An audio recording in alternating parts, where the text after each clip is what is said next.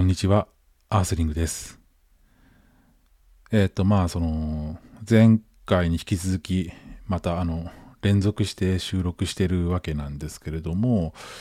えっ、と、今回はですね、またちょっと全然違う話をしたいなというふうに思っております。で、今回話をしたいのは、えっ、と、ある検定試験を受けてきたっていう話なんですね。えっ、と、その検定試験の名前はですね、日本農業検定という試験です。まあ、この試験はですね、まあ、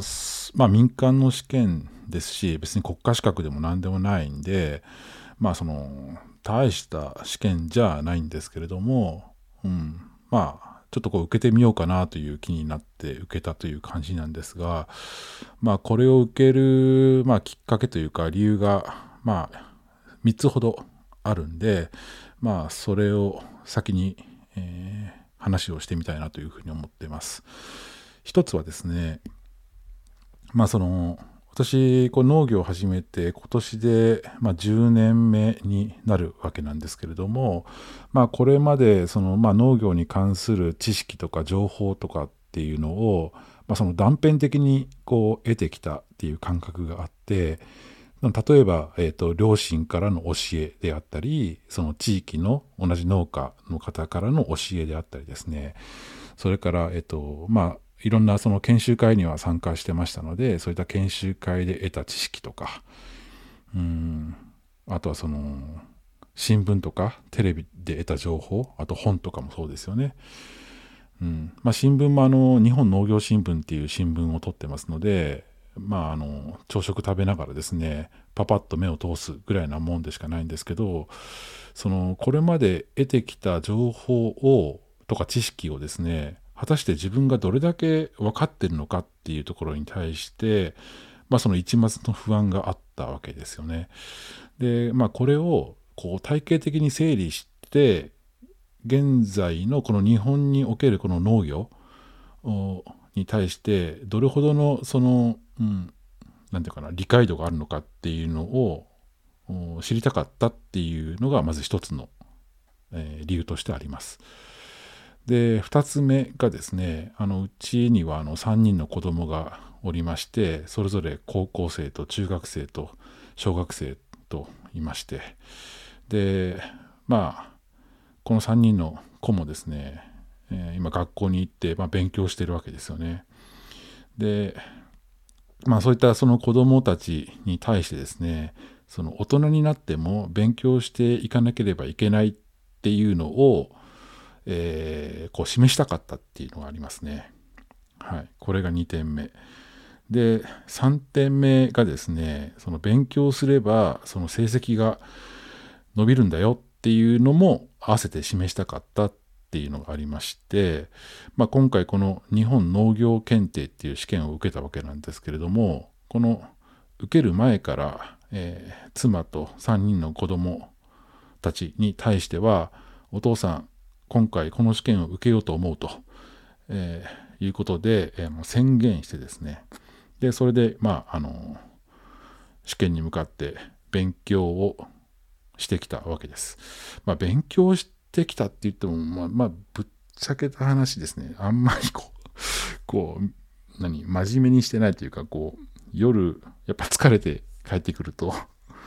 すぐ寝てしまったりですとか、うん、ちょっとね、あの、他の本を読みたいなみたいな気持ちになってまあまあなかなかこう進まなかったわけなんですけれどもまあそのネットでこの日本農業検定のあの過去問があの公開されてますんで、まあ、それをですね、えー、解いてみたんですよね。で3級を飛ばして2級からスタートしたわけです。で2級の過去問解いたらあの合格点に、えー、行ってたんであもうこれはちょっと厳しいかもしれないけど1級からチャレンジだと思って1級からスタートしたんですね。で1級の過去問解いたらあの合格点がですね70%で、まあ、合格なんですけど最初の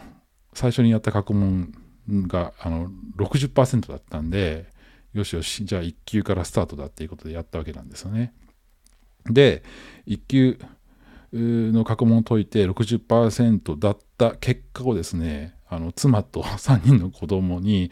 えーと、開示しまして、お父さん今60%だったと。で、次2回目やったらそれが、えー、75%になってあ、合格点に行ってると。で、3回目やったら今度85%に行ったということで、もちろんその間には少しずつでも、その、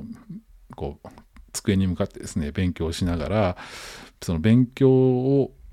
することによって、その成績が伸びていってるっていう様をですね、逐一、あの、子供たちに、あの、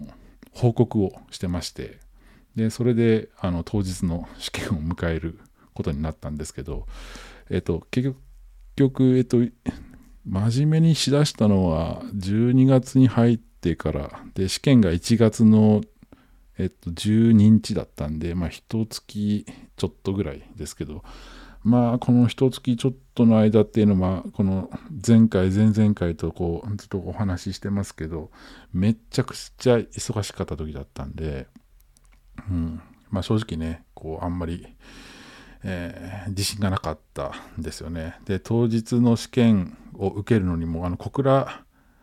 で受けたんですけど、北九州市の小倉で受けたんですけど、その、果たして試験に行くことができるだろうかっていうくらいの忙しくさだったんで、その前の日、前々の日からですね、ちょっと多めに収穫して、なんとかその試験を受けるための時間を確保するのも、まあその結構大変だったわけなんですけど、まあそんな感じでこう試験を受けまして、で、その結果がですね、つい先日、えー、帰ってきました。まあ、正直ね、あの多分一番こう、自信がない試験だったわけなんですけど、まあ結果はですね、えっ、ー、と、まあ合格してました。ギリギリ合格です。70%以上で合格に対して77% っていうことだったんで、本当もうね、ギリギリだったんですけど、一応まあ合格しまして、で、まあその合格した旨もですね、合わせて、あの、子供たちに話をして、まあおめでとうっていう言葉をいただいたんでよかったんですけど、まあまあそんな感じで、この忙しいさなかですね、無理やり受けたこの日本農業検定1級ですね。うん。まあそのこれでその子供たちがどのようにえー、感じたかっていうのはわからないし、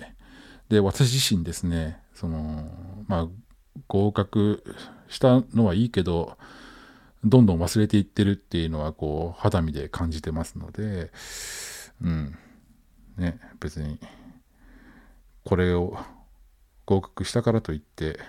別に1円もお金がもらえるわけでもないし、ただなんとなくその自分のうん、知識の整理のために受けたっていうだけですけど、まあ、とりあえず合格できてよかったなというふうに思っています。はい。で、まあ、その、どんどん忘れてはいってているっていうのは、こう、実感しているわけなんですけど、でも、その、確実にその引き出しは増えたかなっていう感覚も同時にありまして、まあ、その前回、ちょっとこう、事業承継の話をしたんですけど、その、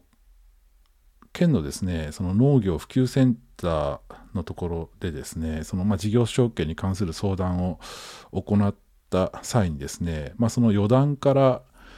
えー、何かこの農業の、この今のこの農業に関する、